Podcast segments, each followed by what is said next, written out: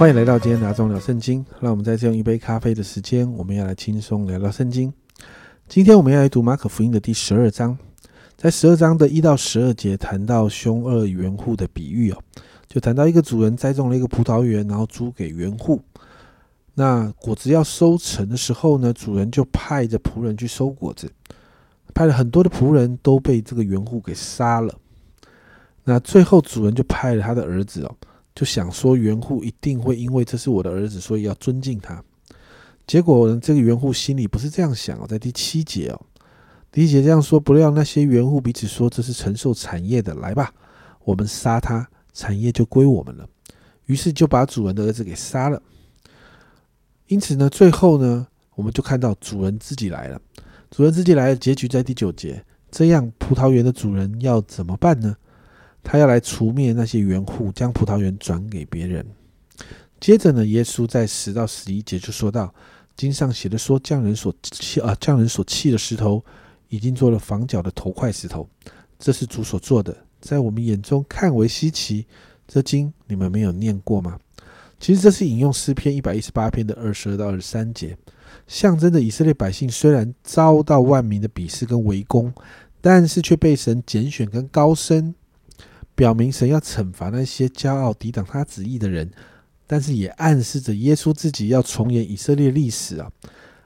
虽然看起来会遭人弃绝，但最终耶稣会被神高举，而且成为房角石，是建造房屋最重要的那块石头。那耶稣在讲这个啊，其实祭司跟法利赛人都听得知，都听得懂耶稣指着他们说的，但是在舆论的压力底下，他们还是暂时无法对耶稣下杀手。接着十三到十七节呢，法利赛人跟西律党又来找耶稣辩论，要抓耶稣讲话的把柄，要来陷害耶稣，所以就问他，在十四节啊，他们来了，就对他说：“夫子，我我们知道你是诚实的，什么人你都不寻情面，因为你不看人的外貌，乃是诚诚实实传神的道。那纳税给凯给该杀可以不可以？”那耶稣就看到他们心存恶意啊。所以耶稣就很有智慧的回答。耶稣说呢：“钱币上的像是谁呢？”这一群人就说：“这是该杀的。”所以耶稣就回答这是七节：“耶稣说，该杀的物就当归给该杀，神的物当归给神。”所以这群人就很稀奇，耶稣怎么这么有智慧的答这个事？但耶稣的回答在表明两件事：首先呢，耶稣谈论的天国不是要取代现在的政治体系。现在的政治体系仍然是会存在的。你看，其实这就跟我刚才说到的那个落差，我们之前谈到的那个落差是一样的。另外啊，该杀的归该杀，神的物归给神，不是在谈圣俗之分，而是要这一群人知道，该杀的政权也是神所设立的，所以缴税也是顺服神哦。但是当该杀自己认为自己是神，要百姓拜他的时候，百姓就要明白他们是属神的，只能敬拜神哦。所以你就会发现，耶稣他在这个弥赛亚的定义上面，其实是跟当时的百姓是很不一样的。再来换成撒都该人来问耶稣关于复活的事，那这个族群跟法利赛人是对立的，他们比较亲罗马政府，啊，他们也不太相信有复活这件事，所以来询问耶稣。他们就引用律法在十九节：夫子，摩西为我们写着说，人若死了，撇下妻子，没有孩子。他兄弟当娶他的妻为哥哥生子立后，然后举例，如果到第七个，如果兄弟有七个人，那第一个娶了妻子死掉了，一直到第七个，那照理来说，这个妻子都做过这七个弟兄的第一个兄弟的妻子嘛？那复活之后，他到底是谁的妻子哦？这沙托干讲的是蛮有道理的，就逻辑上确实是有个很大的问题啊。但耶稣不正面面对这件事情啊。在二十四、二十五节，耶稣说：“你们所以错了，岂不是因为不明白圣经吗？不晓得神的大能吗？人从死里复活，也不娶也不嫁，乃像天上的使者一样。”这是耶稣说的。当你复活的时候，其实是不娶不嫁的。然后最后，耶稣说呢：“神不是死人的神，乃是活人的神。”耶稣在重生复活的真实性，因为这群人不相信复活。但耶稣也透过这样的回答暗示了人会复活，将来耶稣也会复活。接着在二十八到三十四节，有一个文士就问耶稣：“问耶稣诫命中哪一条是最大的？”于是耶稣便回答了：要全心爱神，尽力爱人这个大诫命。耶稣说：“没有比这两条诫命更大了。”那马太福音的平行经文说：“这两条诫命是先知和啊，是律法和先知一切道理的总纲。”其实，在表达就是这两个界面就是旧约律法的核心。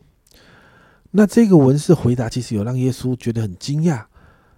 这文士这样说，在三十二、三十三节，文士对耶稣说：“夫子，神是一位，实在不错，除了他以外，再没有别的神。”并且尽心尽智尽力爱他，又要又爱人如己，就比一切凡祭和各样祭祀好得多。哇，这个文士回答到重点了，所以耶稣觉得他这样的回答非常有智慧，所以告诉他说：“你离神的国不远了。”接着呢，你就看到耶稣在圣殿里面教导人，耶稣就问了一个问题。那其实呢，在马太福音的平行经文是。耶稣反问了，因为当时有人在质问耶稣，耶稣反问了这些法利赛人一个问题哦。那三十六、三十七节哦，耶稣就说：“大卫被圣灵感动，说主对我主说，你坐在我的右边，等我使你仇敌做你的脚凳。”大卫既称他为主，他又怎么是大卫的子孙呢？众人都喜欢听他。耶稣问了这个问题，这个问题不容易回答啊。在当时，他们如果照着啊，法利赛人、犹太人他们的概念，他们回答不出来的。耶稣在这里使用了诗篇一百一十篇的呃一百一十篇的经文哦。那其实耶稣在表达一件事：耶稣就是那一位基督，是大卫称为主的那一位，代表基督不仅仅是大卫的子孙，更是大卫被神的灵感动预言的那一位主。基督的地位高过大卫。接着在三十八到四十节，耶稣就指责文士哦。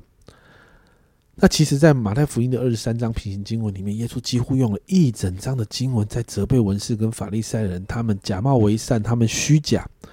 那谈完这些人的虚假跟假冒为善之后呢，耶稣在四一个到四十四节就用了另外一个比喻，就是寡妇的两个小钱哦的奉献啊。耶稣谈到什么是真实的敬拜，真实的与神的关系，无外无无无关乎是啊奉献多少，无关乎行为。乃在乎那一颗对神认真的心啊！在这一章里面呢，你就看到耶稣用凶恶的圆护暗讽这些宗教人士，在与他们的互动当中，耶稣有智慧的指出他们的假冒为善。但我们也看到，当耶稣跟文士谈论这个大诫命的时候，谈到律法的核心就是全心爱神跟爱人的时候，那一份关系就不只是在敬拜的行为，还有宗教的仪式。而是真实的关系，而最后，耶稣用了寡妇奉献的这个例子啊，做了这一章的结尾。看到神所喜悦的是人的敬拜的心，而不是奉献多少。家人们，我们真的要好好面对我们属灵生命。哎，你是信耶稣还是信一个宗教？是信基督还是信基督教？我们与耶稣之间是否有一个亲密的关系呢？我们的信仰最不一样的。就是那一份跟神真实而且亲密的关系，家人们，我们的信仰不是一个行为，不是一个宗教仪式啊。所以今天早上我们一起来祷告，让我们好好想想，好好来面对神啊。如果需要，我们来调整我们的信仰，恢复跟神那一份真实的关系。我们一起来祷告，主啊，主啊，帮助我们，主啊，主啊，让我们真实的每一天面对我们与你的关系。主啊，那份关系是真的；主啊，那份关系是真实且亲密的；主啊，主啊，无关乎主啊，我们好像做了多少的宗教仪式，无关乎我们做了多少的行为，主啊，而是在乎我们与你的关系。主啊，我向你来祷告，主啊，帮助我们恢复那一份真实的关系。主啊，把那个宗教的灵，主啊，主啊，从我们的里面。